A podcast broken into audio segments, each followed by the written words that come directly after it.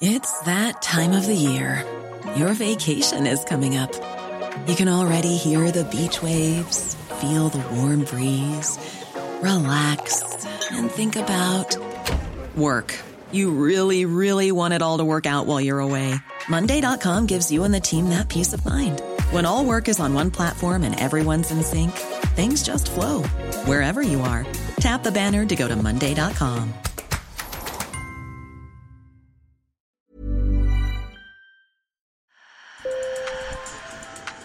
Bonjour. Hello. Hola. Marhaba bikoum. Sur le fil, Le podcast d'actu de l'AFP.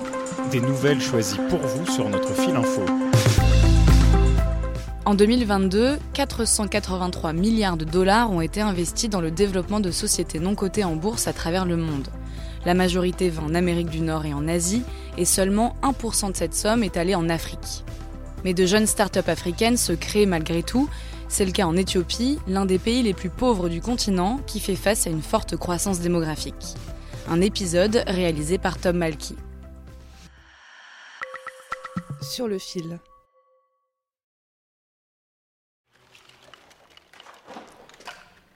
Bienvenue dans les locaux de la société Cubic. Nous sommes à Addis Abeba, capitale de l'Éthiopie. Ici, des ouvriers en combinaison s'activent autour d'une montagne de déchets en plastique. Cette start-up s'est spécialisée dans la construction à partir de matériaux recyclés. Aya Hassan Bedan, la chef de chantier, explique ce processus. So it's it's like you said, it's uh, mainly plastic waste. C'est principalement des déchets de plastique, des déchets de plastique recyclés qui forment ces matériaux de construction. En ce qui uh, concerne l'assemblage, l'idée est d'être super simple. Vous auriez besoin d'un ingénieur, un entrepreneur et vous n'avez qu'un manuel. Et le but est de le faire avec des travailleurs inexpérimentés, évidemment sous supervision. Donc la facilité d'assemblage est là, c'est très facile et simple. So it's the ease of assembly is there. It's, it's very easy and simple. Ces matériaux génèrent 5 fois moins de pollution que le ciment. La start-up espère aussi promouvoir une industrie du recyclage en Éthiopie, où le tri des déchets crée des emplois pour les plus précaires. L'industrie fait déjà parler d'elle à 8000 km de là.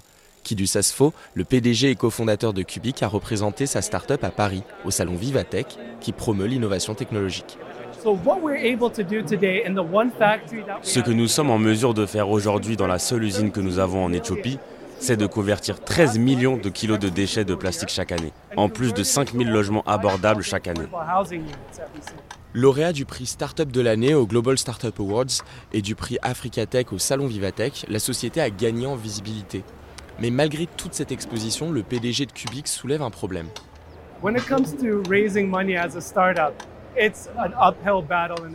Lever des fonds en tant que start-up, c'est comme gravir une montagne au début. C'est très effrayant, surtout quand c'est la première start-up qu'on monte.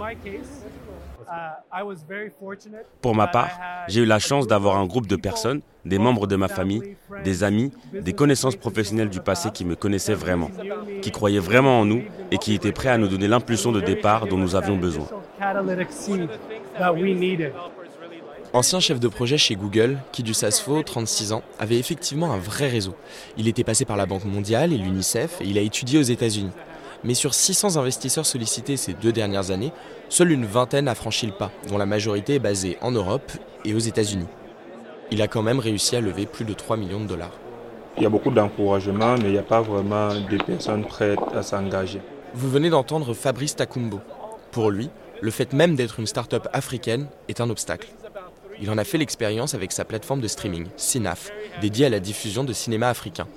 Lorsqu'on va plus loin dans les statistiques, on constate que, en fonction aussi de l'origine de la start-up, euh, comme dans notre cas, Sinaf c'est une start-up qui a pris naissance au Cameroun, donc nous nous retrouvons plus ou moins dans la partie francophone de l'Afrique. voilà, nous constatons qu'il y a une difficulté particulière pour les start-up à cet endroit de trouver des financements.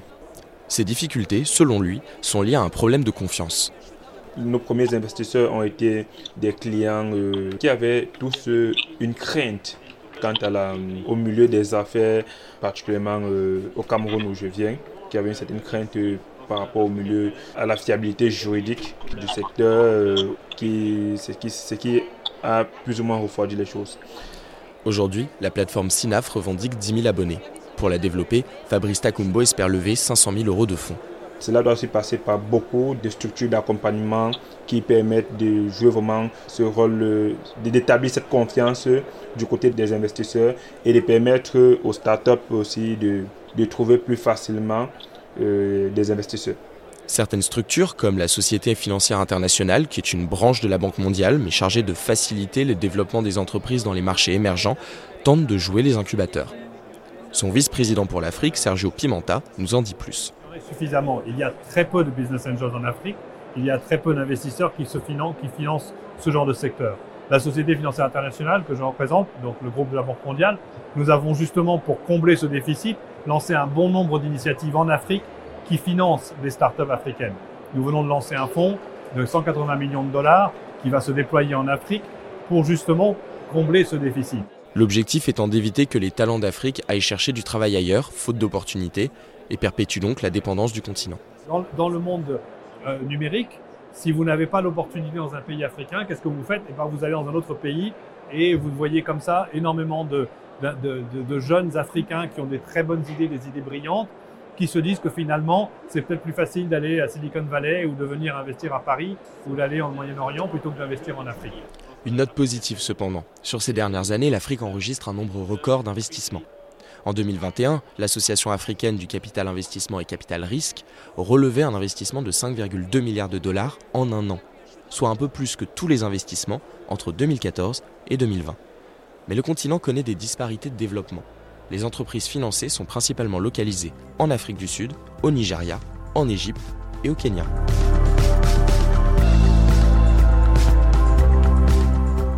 Sur le fil revient demain. Merci aux journalistes sur le terrain, Émeric Vincenot, Solane Colli, Joris Fioriti et Guillaume Bonnet. Je suis Tom Malky. Si vous avez aimé cet épisode, parlez-en autour de vous et surtout, n'oubliez pas de vous abonner.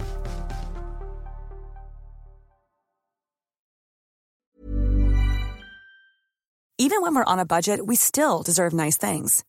Quince is a place to scoop up stunning high-end goods for 50 to 80% less than similar brands.